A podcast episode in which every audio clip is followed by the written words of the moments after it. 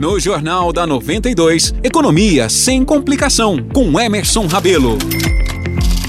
Começa agora o quadro Economia Sem Complicação, apresentado pelo economista e consultor financeiro Emerson Rabelo, que já está aqui nos estúdios da 92. Emerson, seja bem-vindo ao jornal. Eu que agradeço, um bom dia a todos os ouvintes. Emerson, a gente conversava aqui em off, 2023 está nos finalmente ali já, muita gente com muita expectativa para 2024, né?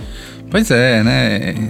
O ano está acabando, né? Muitas empresas já estão aí em fase aí de finalizações, né? Mas essa semana que vem, algumas entram em férias coletivas, outras entram em recesso, mas o ano praticamente está acabando.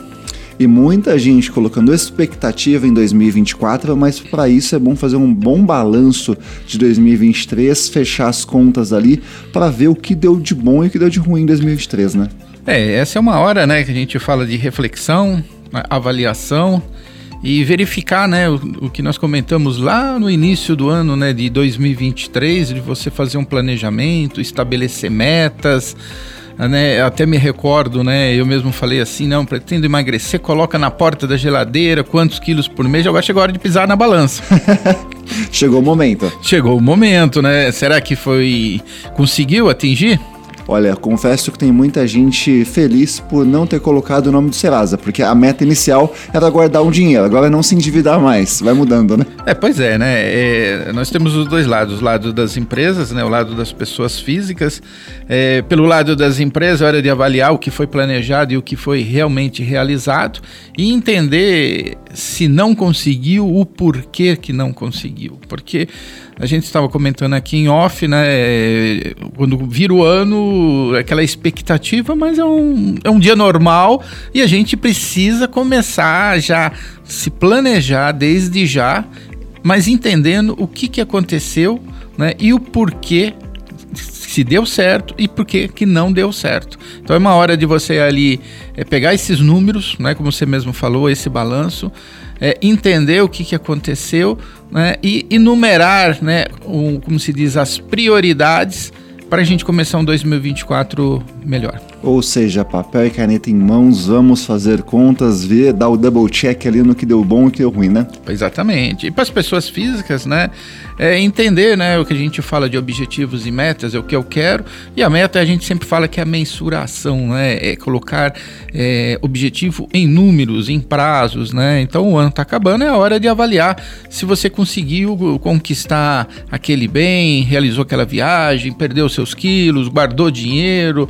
ou mesmo é, conseguiu quitar suas dívidas, essa é a hora de entender, né, no decorrer aí desse ano, se você conseguiu conquistar tudo isso ou não.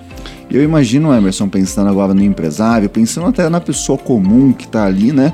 Que todo mundo pensa já nessas metas de início de ano, em 2024 eu vou emagrecer, vou ler tantos livros, eu vou abrir um novo empreendimento, mas pouco realmente se fala no fechamento, em olhar para as metas estabelecidas lá atrás e analisar se elas foram concluídas. Inclusive já tem um meme que em 2024 eu vou tentar cumprir as metas de 2019. É, mas é, isso é muito importante, por quê? Porque a hora do planejamento ela, ela se começa já em, 2000, em 2023, no final de 2023, para a gente começar 2024, cara, pensando no lado das empresas, né? É, aquela reunião com a equipe, já estabelecendo o, o que, que se, se espera de cada um, cada um já estando ciente, né? Que lado que ele tem que remar e qual é a velocidade que nós temos que remar para a gente chegar todos juntos, né? Então esse é o momento, né? Não esperar virar o ano e aí agora, bem, e agora o que, que nós vamos fazer, né? A gente já tem que se preparar. Então é importante, né? A gente ter uma retrospectiva de 2024 é, tudo que foi positivo, né, tentar melhorar mais ainda, mas o que não deu certo principalmente, entender o porquê não deu certo e tentar virar essa chave para fazer que isso né, se concretize positivamente. E qual a forma, melhor forma de fazer isso? Faz, coloca no papel mesmo, bota uma tabelinha com colunas? Como que você coloca no seu dia a dia e, e instruir as pessoas a fazer, Emerson? É, você pode fazer com as ferramentas, a gente fala, né, a maneira como que você tem disponível. É, para as empresas, né, a gente orienta né, usar pelo menos uma planilha né, ou um sistema onde você vai estabelecer, né, diante essa retrospectiva do que deu certo e que não deu, né, estabelecer metas, quanto que você quer crescer, o que, que você realmente quer que 2024 aconteça, é, fazer essa distribuição, né, a delegação de responsabilidades para sua equipe e principalmente sentar com todos, conversar, explicar né, o que, que se pretende para 2024. Mas colocar isso ou num papel ou numa planilha e deixar bem claro, tá? Não pode ficar na cabeça porque é, amanhã depois a gente não está aqui e aí o que estava sendo planejado. E ter o acompanhamento é, diário quinzenal, mensal. A gente não pode esperar terminar e falar, nossa, não deu certo. Não, a gente tem que. É, é, que nem o GPS. Se você entrar na rua errada, ela já faz a correção da rota e já te fala: olha, o caminho novo é esse.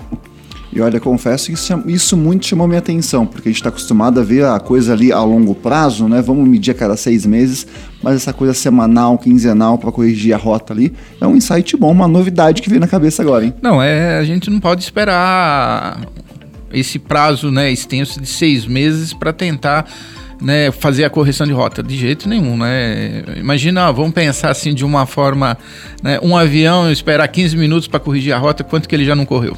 Exato. Percorreu, né? Na verdade. É, tem que ser ali instantaneamente para chegar no objetivo. E olha, Emerson, não é por nada não, mas se o empresário ou o nosso ouvinte colocou em prática tudo aquilo que a gente traz terça-feira após terça-feira durante o quadro. Eu tenho certeza que vai terminar 2023 pelo menos no azul ou com uma folguinha financeira ali, porque as dicas esse ano foram boas. Não, as dicas foram boas, né? É, casa de ferreiro, o espeto tem que ser de ferro, né? Exatamente. E a gente tem que seguir, né? Às vezes até o, a gente brincou aqui, né, do, do, peso, né? Ah, não pode se pesar toda hora, mas pelo menos uma vez por semana você tem que se pesar para ver que, pô, pelo menos não está aumentando é? o objetivo é diminuir, então você tem que entender o que você tem que fazer. Nas finanças são as mesmas coisas. É? Se eu tenho uma meta estabelecida e não está ocorrendo, opa, peraí, vamos reunir, vamos entender o que está o que está acontecendo, entender o cenário e fazer as mudanças, né? Não esperar, né, chegar no vermelho e a gente fala assim, não pode querer aprender a nadar em alto mar. Né? Você tem que aprender numa piscina rasinha. Aí depois, quando você tiver toda a sua experiência, você pode aí tentar nadar em alto mar. E se você, ouvinte da 92, infelizmente já está em alto mar, já está tendo que nadar mais forte ali, mas está com dúvidas, quer sair dessa situação, quer uma dica, uma orientação, então envie uma, uma mensagem para o nosso WhatsApp aqui na 92, o número é o 19 998233516. Pode mandar a sua dúvida aqui, porque aqui no quadro Economia Sem Complicação a gente vai tentar dar luz ao seu problema. Emerson, muito obrigado novamente pela participação aqui no Jornal da 92. Olha, já vou chegar em casa, vou mensurar o que deu certo e o que deu errado. Semana que vem a gente conversa sobre isso. Olha que eu vou cobrar, né? E mesmo que tá em alto mar, ainda tem chance. Tem, a gente joga uma boia, tenta resgatar e vamos voltar para a escolinha para aprender a nadar. É isso aí, Emerson. Até semana que vem. Se Deus quiser, até semana que vem.